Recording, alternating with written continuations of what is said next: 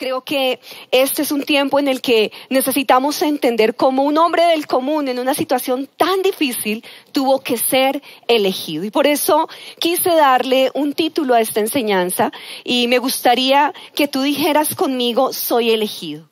Eres el elegido del Señor. ¿Y por qué quiero compartirles esta enseñanza? Porque creo que estamos en un tiempo de entrenamiento en el que el Señor, como nunca antes, necesita traer una revelación a nuestra vida para enseñarnos herramientas muy básicas como lo hizo con Gedeón. ¿Qué tal tú estás allí pensando y cómo lo voy a hacer? ¿Y cuál será mi historia? Entonces quiero que hagamos algo. Por un momento coloca la mano en tu corazón y dile Espíritu Santo, yo te pido en esta mañana que me hables que me enseñes. Señor, si tienes que resetearme, desaprender, hacerme sencillo y humilde para tomar esas herramientas de tu espíritu, hazlo. Y enséñame hoy el consejo que me llevará a ser elegido. En el nombre de Jesús, Amén. Y bueno, eh, en este libro quiero relatarles rápidamente, ustedes pueden encontrar la historia de Gedeón, está allí en el capítulo 6, 7 y 8.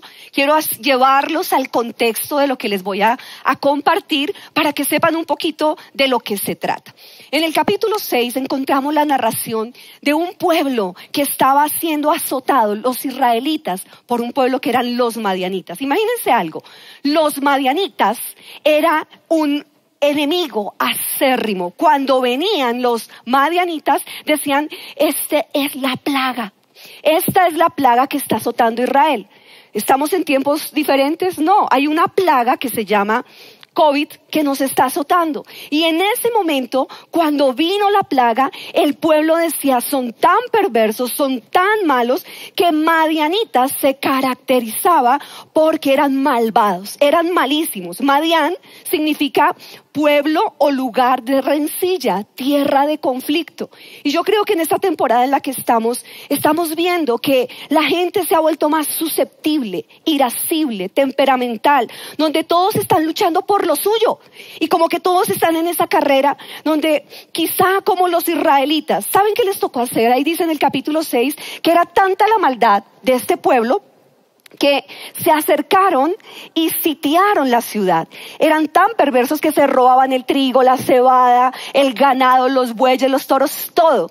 Israel tenía que huir a las cuevas, a las tumbas y aún morían porque la gente estaba llena de pavor, llena de temor.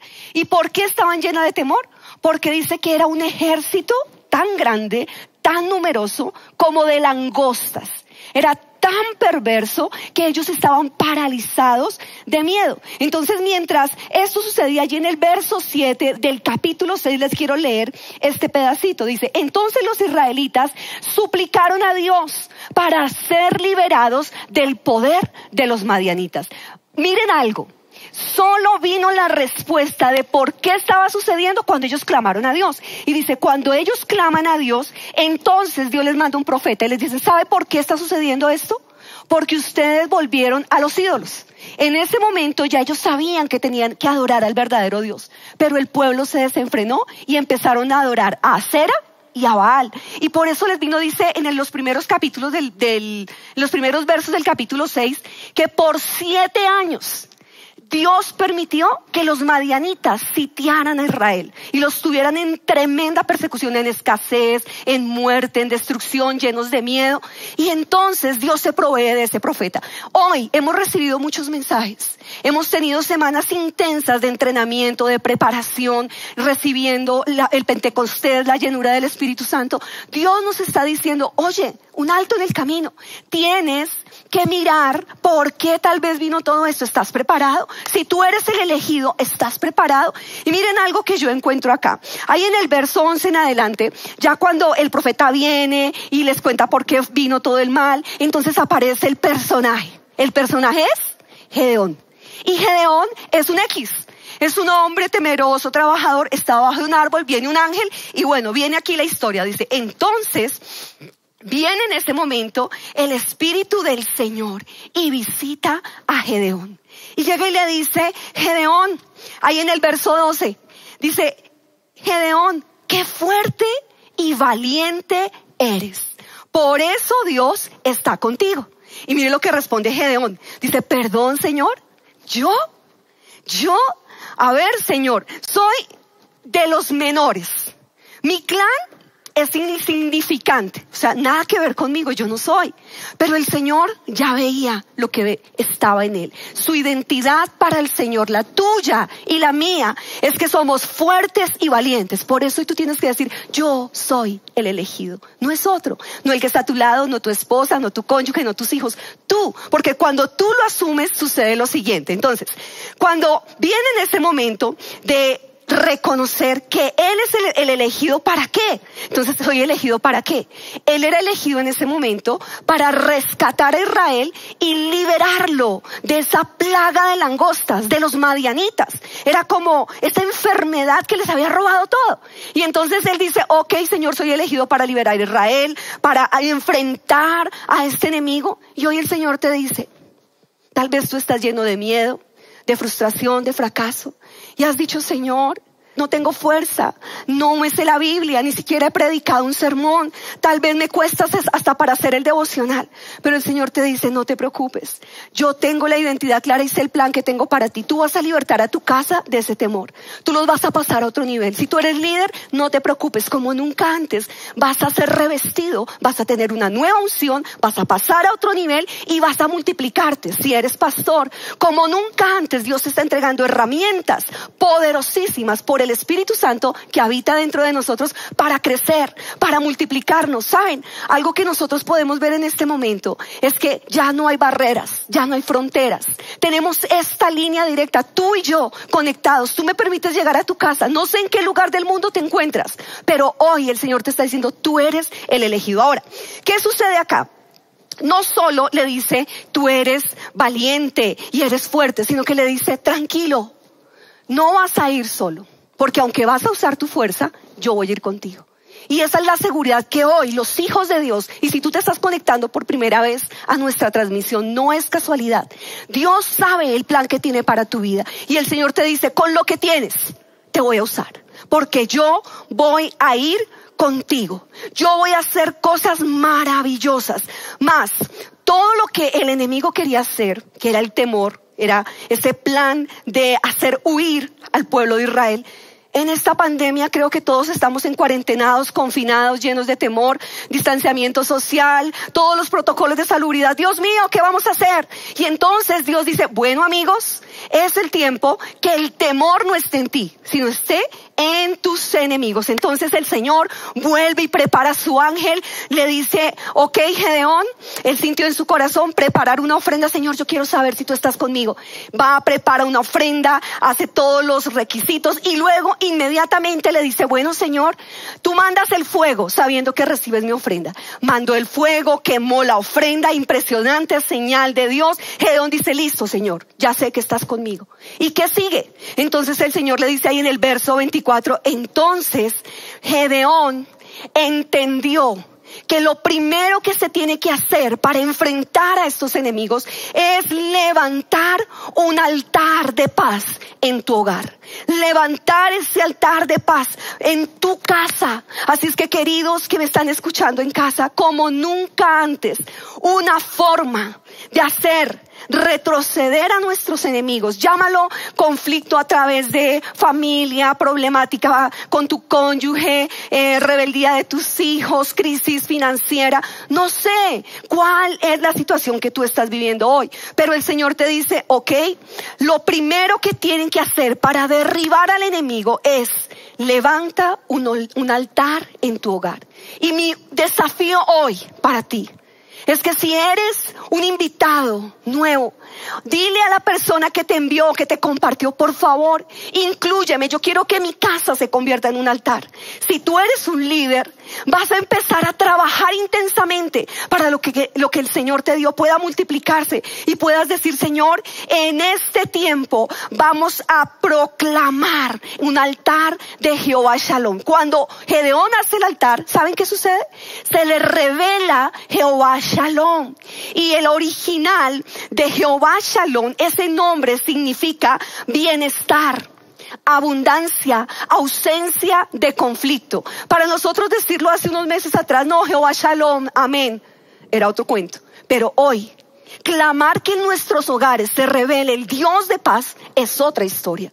Para decirle, Señor, revélate a nuestra ciudad, a las naciones de la tierra, a las entidades médicas, a todas las personas que han sido afectadas, no solamente físicamente por el tema de la salud, sino financieramente a los grandes empresarios. Entonces hoy tú le vas a decir, Señor, yo quiero que me reveles esta naturaleza, uno de tus nombres, Jehová Shalom, que tú seas mi paz, que yo pueda en medio de esta situación pueda buscarte y decirte, Señor, necesito que te lleves el conflicto, necesito que te lleves la, la gritería, el conflicto, la peleadera, todo lo que ha dañado la armonía familiar. Pero lo segundo que Gedeón encontró es que la orden que el Señor le dijo, ok, ya me diste holocausto, ahora tienes que hacer algo, obediencia. Tienes que derribar esos ídolos. ¿Recuerdan que dijimos que todo lo que había venido a Israel era porque se han vuelto idólatras? Por siete años adoraron al Dios falso. Ahora Dios le dice, Gedeón, yo te elegí, tú eres el elegido, ¿qué tienes que hacer? Derriba los ídolos. Tienes que tumbar los ídolos que tu padre hizo. Y entonces él se va y se sube a un lugar, eso sí se va de noche, dice en el capítulo 6, y va y tumba los altares de Baal y de acera. Y cuando lo hace, entrona un altar que es del verdadero Dios. Ese altar hizo que su vida pudiera entrar en esa relación donde dice, ok Señor, tú lo estás haciendo. Verso 34, capítulo 6. Me encanta este verso. Mire lo que dice. Y el Espíritu de Jehová vistió de poder a Gedeón. ¿Qué vestido tú tienes hoy? Pues yo quiero que si no es el del Espíritu Santo te lo quites y te puedas vestir del poder que el Señor te va a dar hoy. Ahora dice, su poder para creer su poder para permanecer, su poder para predicar, su poder para levantar hogares como altares para Dios. Ese es el vestido que hoy vamos a recibir. Este fue el que recibió Gedeón. Recuerden quién era él. Léanlo en su casa. Era sencillo, humilde, medroso, escondido debajo de un árbol. Pasó a ser un tremendo hombre donde entendió que levantar altar, derribar ídolos, ser obediente lo llevaría a ser vestido del poder de Dios. Pero ahora, ¿qué sucede luego? Dice que en el momento que el Espíritu Santo lo visita, pasa algo. El Señor dice, listo, ok, Señor, ahora necesito con quién pelear. Y ahí empieza a contar la historia. Entonces el Señor, listo, te voy a dar un ejército. Y el Señor le dice, ok, te voy a dar un ejército. 22 mil. Se le acercan. Y de pronto en el humor del Señor le dice, no, ¿sabes qué? 22 mil son muchos. Y si les dejo ganar la guerra con 22 mil, entonces van a decir, eso fue por la fuerza de los guerreros. Entonces dice, no, todos los que tengan miedo, que se devuelvan a su casa. Recuerden, ¿cuál era la característica? El temor. Hoy vas a ser libre de temor porque yo no quiero salir corriendo como los 22 mil. Pero en el, humor en el humor del Señor. Eso está en el capítulo 7. Luego dice en el verso 4, dice, pero ¿sabes qué? 22 mil son muchos. 10 mil. Imagínese esa lucha de Gedeón. Tenía miedo. Sabía que iba a combatir a esa plaga de langostas. Y en un momento dice, Señor, solo 10 mil. Y entonces pasa lo acontecido. El Señor dice, pruébalos, llévalos al arroyo. Y solo 300 pasaron la prueba. Y yo quiero pedirte en esta mañana que te determines si hoy tú vas a pasar la prueba. Porque mi desafío es que tú y yo seamos de los 300, de los 300 que pudieron asumir ese reto con Gedeón. Correr, ¿para qué? Para hacer que ese pueblo fuera liberado. Tal vez muchas iglesias, mega iglesias, están orando en Colombia, en el mundo entero. Pero todos ellos vamos a ser parte de esos valientes que vamos a derribar a esos enemigos, a quebrantar ese temor, a cambiar la atmósfera espiritual de la salud, en el área de la economía, en el área financiera, en el área empresarial, pero lo más importante, en tu casa. Porque si tu casa no está en orden y no hay un altar de paz, tú vas a hacer todo en vano. Ahora, vean algo que me impacta muchísimo. Luego de que Gedeón se encuentra con 300, hace el ejercicio, empodera a esos 300, les da herramientas. Miren algo, el Señor sabía que Gedeón tenía miedo todavía.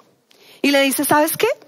No te preocupes quiero que desciendas al valle y mires a tus enemigos y vas a escuchar lo que ellos están murmurando. Pues el Señor hizo que Gedeón descendiera y ahí dice, cuando ellos descienden en ese ejército de Amalek, estaban contando que Gedeón iba, bueno, Gedeón no, ellos dicen, el pueblo de Israel tiene que ganar. ¿Pero por qué?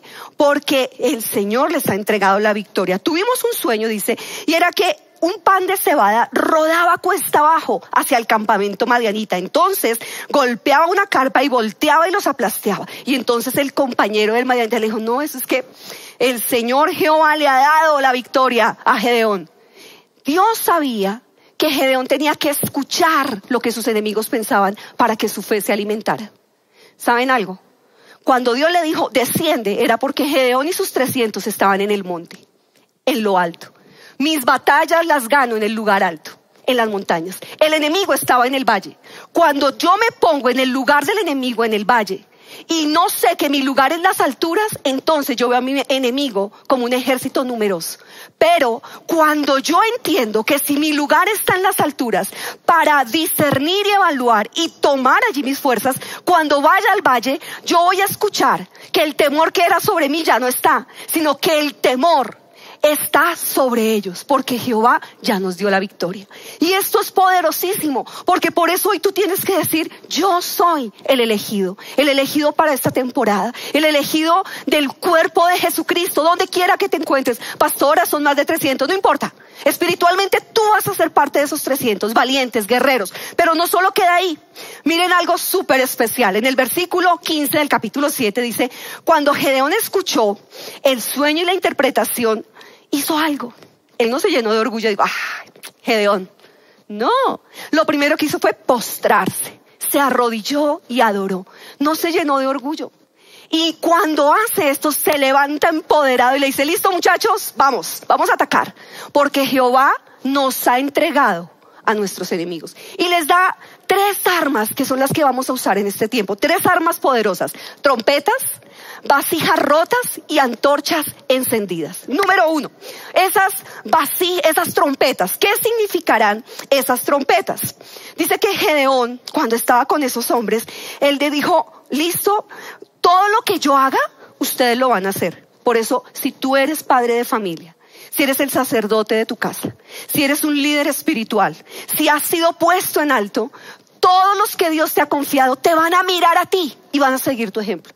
Por eso nuestra fe tiene que ser no en nuestras fuerzas, sino en el poder que me da ese vestido que el Espíritu Santo me puso. Y le dice, todo lo que yo haga, ustedes lo van a hacer. Y entonces los 300 muchachos con toda, vamos. Y lo primero que hicieron fue hacer sonar las trompetas. Fíjese algo, Gedeón no tenía en su mano la espada. Gedeón tenía en su mano la trompeta y tenía en su mano la antorcha. Y dice que cuando rompe y rompe con esa trompeta, ¿qué significará esa trompeta? ¿Sabe qué es lo que más odia el infierno? Que tú y yo, en medio de la crisis que se está viviendo, adoremos y alabemos al Señor. Eso simboliza la trompeta. De eso nos habla. De tener un corazón agradecido. Mire lo que dice el Salmo 153. Dice, alábenlo con trompetas. Alábenlo con liras y con arpas. Yo te quiero dar un consejo. Mientras tú estés conectado en tu casa, viendo, escuchando una palabra que viene de parte de Dios, no te pierdas la alabanza. Porque es el inicio de tu guerra. Es donde el enemigo empieza a huir. Y cuando tú entiendes ese principio, vas a empezar a usar tu trompeta. Tu boca va a empezar a declarar alabanza. Tu boca va a empezar a decir, Señor, te voy a alabar por lo que es, por lo que no es. Si no hay nada en este momento, te alabo por las obras del pasado, te alabo por lo que va a suceder. Pero ahí es donde inicia tu batalla. Ahora, lo segundo, vasijas rotas. Esas vasijas rotas, ¿de qué nos hablarán? Mire lo que dice Juan capítulo 4, verso 28. Cuando la mujer, la mujer del cántaro, la samaritana, tuvo un encuentro con el Señor, ella dice que dejó su cántaro. Inmediatamente fue con todo lo que el Señor había hecho. Cuando una vida es rota, quiere decir una vida quebrantada. En este tiempo Dios necesita llevarnos al arrepentimiento. No solamente tratar con nuestro pecado, sino tratar con el orgullo. La humanidad es entera hoy se dio cuenta que no valía dinero, posesión, ser famosos, tener lo que sea, porque todo el mundo se dio cuenta que no tenía nada. Un virus así de chiquito los puso en jaque. Así es que necesitamos tener vidas quebrantadas. Isaías 64:8. Anótelo, subráyelo y entiéndalo. Dice, y a pesar de todo, Señor, eres nuestro Padre. Nosotros somos el barro y tú eres el alfarero. Todos somos formados por tu mano. Que no se nos olvide.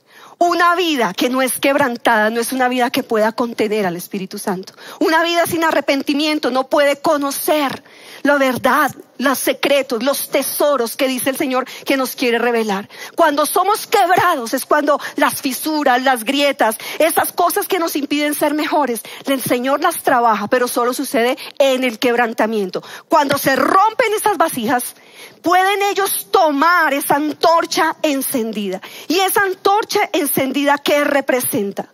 Representa estar llenos del Espíritu Santo. Y hemos tenido una preparación intensa estas semanas. Yo no sé tú, pero yo le he querido decir todas las mañanas al Señor en estos tiempos de oración, Señor, llévame a niveles donde conozca tu voz. Enséñame a vivir bajo el poder y la unción del Espíritu Santo. Déjame vivir la palabra que Pablo dijo, que podamos ser fortalecidos en nuestro ser interior a causa del poder del Espíritu Santo. ¿Para qué? Para predicar con poder. Para que así sea a través de la línea, de un Zoom, de una enseñanza, a través de la televisión, podamos transmitir palabra de vida, poder. Y eso es lo que necesitamos en este tiempo. Como nunca antes, tenemos que entender que nuestra vida tiene que alabar en medio de la crisis, ser una trompeta, tener vidas quebrantadas, ser vasijas rotas delante del Señor, poder entender que sin el Espíritu Santo no somos nada. Perdimos si no anhelamos llegar a un nivel mayor con esa relación, con nuestro dulce amigo consolador, que nos revelará todos los secretos y todas las cosas, los tesoros que están allí escondidos. Pero dice en 2 de Corintios 4, 7, ahora tenemos esta luz que brilla en nuestro corazón. Pero nosotros mismos somos como frágiles vasijas de barro que contienen este gran tesoro. Esto deja bien claro que nuestro gran poder proviene de Dios, no de nosotros mismos. Ahora tenemos esta luz que brilla en nuestro corazón, pero nosotros mismos somos como frágiles vasijas de barro que contienen un gran tesoro. Y quiero que usted allí donde está le pueda decir, Señor, yo quiero en verdad conocer tu poder a otro nivel. Quiero profundizar en tu palabra. Quiero tener tu palabra, que es la única que va a hacer crecer mi fe. Quiero entender tus promesas porque soy el elegido para este tiempo. Y para resumir y concluir, este pueblo no quedó ahí. Este pueblo dice que no solamente hicieron la tarea con sus herramientas, sino que dieron un grito y dijeron por la espada de Jehová y por la espada de Gedeón.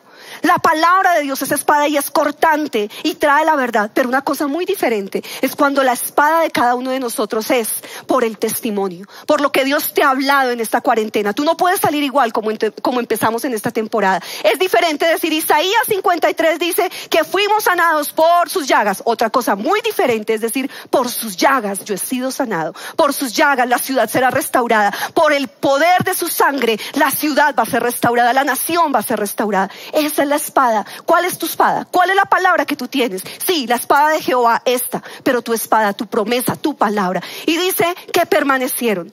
Cuando hacen la guerra, ellos se quedaron allí. Y miren algo tan importante.